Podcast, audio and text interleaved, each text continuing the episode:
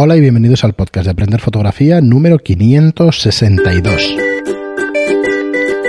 Hola, soy Fran Valverde y hoy estoy, estoy solo, estoy grabando solo porque Pera ha tenido que salir de viaje, nos daba tiempo a grabar después, pero por problemas de agenda míos, o sea que es culpa mía, disculpad, no hemos podido grabar juntos.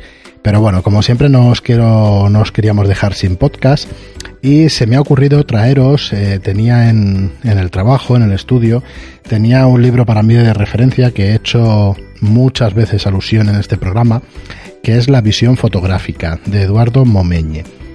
Y os quería leer un par de extractos, un par de frases o un poquito más, ¿vale? Será un podcast muy muy cortito, únicamente para que, para que sepáis que seguimos aquí pero me gustaría muchísimo leeros la introducción de, este, la visión fotográfica para que veáis qué contenido podríais encontrar en un libro de estas características y en este libro eh, principalmente.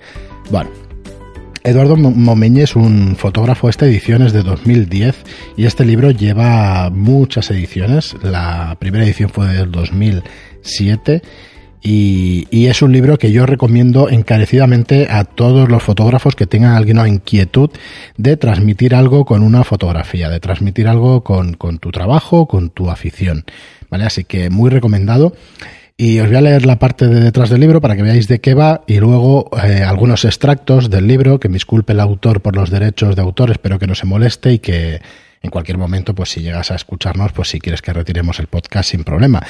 Pero realmente creo que vale, vale muchísimo la pena y dándole un vistazo rápido, os puedo decir que os puedo leer cualquier extracto del libro y bueno, sencillamente pues magistral. ¿no? El libro nos hace un repaso sobre esas imágenes icónicas, nos dice qué tenemos que tener en cuenta de ellas, qué hemos de hacer cuando buscamos internet a los fotógrafos clásicos y bueno, sin más, pues os lo voy a leer alguno de estos extractos. Será, como os digo, un podcast muy pequeñito y espero que a alguno le pique la curiosidad. Lo he visto por precios estratosféricos en Amazon este libro, pero también lo he visto por, eh, con edición sencilla, por 18 euros, por 15 euros. Así que estad atentos y cuando salga cualquier ejemplar de este libro, compradlo que vale muchísimo la pena leerlo. Eh, procedo a leeros unos cuantos extractos del libro. En estas páginas vamos a hablar de fotografía y, de fotografías, y confiamos en disfrutar con ello.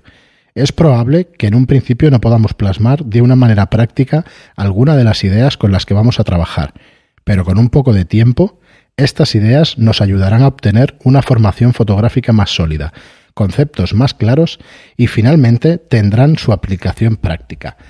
Esta es la contraportada del libro y realmente eh, es, un resumen perfecto de lo que es este libro. En este libro se va a hablar de fotografía y fotografías y se va a ir buscando pues esa intención que tiene el autor de que reflexionemos a la hora de poder contar una historia en la fotografía, con ejemplos prácticos de fotógrafos que así lo hacían. Sigo leyendo algunos extractos. Demos por hecho que lo que buscamos, eh, que lo que leamos en estas páginas busca que nuestras fotografías sean más conscientes, más pensadas, mejores. Esto es un comentario mío. Estoy completamente de acuerdo con el autor cuando dice esto. Cuando alguien es consciente de lo que está haciendo, su nivel de calidad eh, suma muchísimos enteros, ¿vale? Se dispara. Sigamos. Daremos unas vueltas alrededor de estos papeles a los que llamamos fotografías, en los que vemos lugares y personas, y que todos reconocemos, pero que en realidad no sabemos muchas veces qué decir acerca de ellos. En principio, la fotografía ha servido para mostrarnos el mundo, para mostrarnos en imágenes la apariencia del mundo. Sin embargo, ha transcurrido ya muchos años desde que Joseph Nipze, eh, tuvo la primera, obtuvo la primera fotografía en 1824 y este periodo de tiempo ya nos permite decir que las fotografías pueden servir para mostrar el mundo de cierta manera.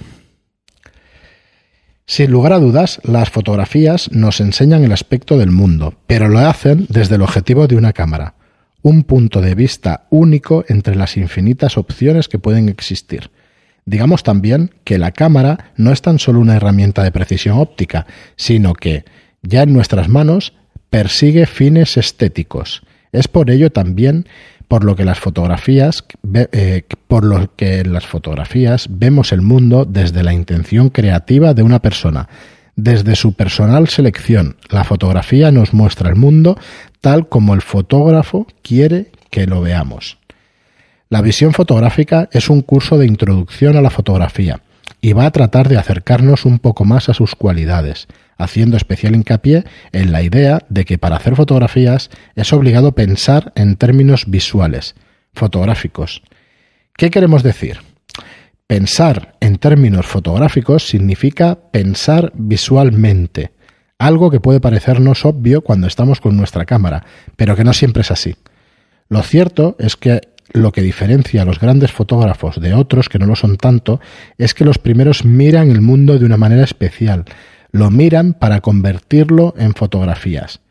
Es claro que los mejores fotógrafos tienen mucho interés en el mundo, pero lo tienen aún más en las buenas fotografías.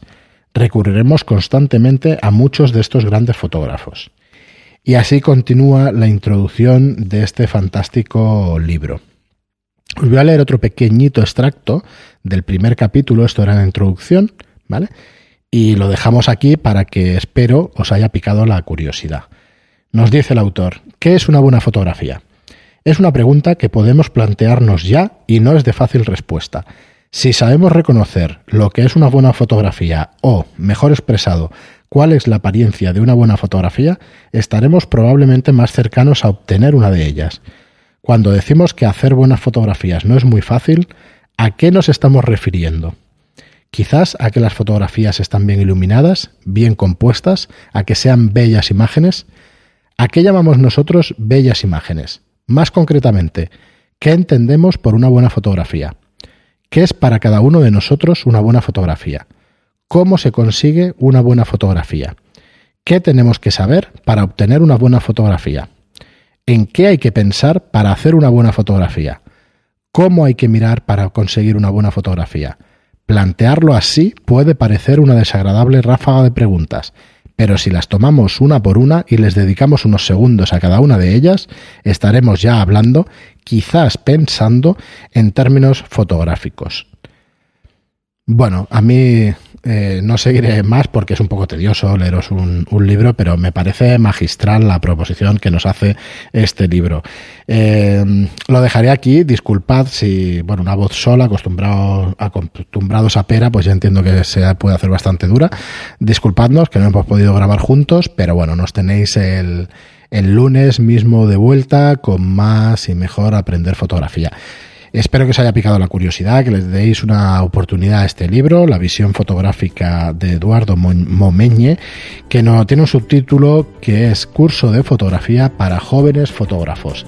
Bueno, para mí joven es cualquier persona que tenga inquietud por alguna cosa, de, por alguna afición, por algún tema, por alguna cosa que, que le llame la atención. Así que nada, espero que os haya gustado. Muchas gracias por seguirnos como siempre. Muchas gracias por vuestras reseñas de 5 estrellas en iTunes y por vuestros me gusta y comentarios en iVoox. Gracias y hasta el próximo programa.